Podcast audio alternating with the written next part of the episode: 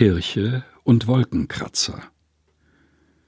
Es läuten die Glocken, bim bam, bim bam, es sausen die Autos über den Damm.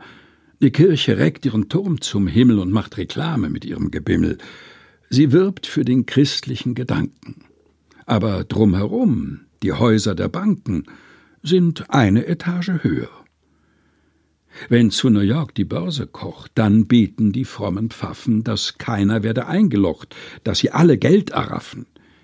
Aber wie sie auch beten in brausendem Chor, die Banken ragen zum Himmel empor, eine Etage höher.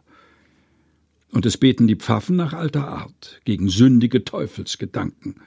Das Kirchenvermögen liegt wohl verwahrt nebenan, nebenan in den Banken.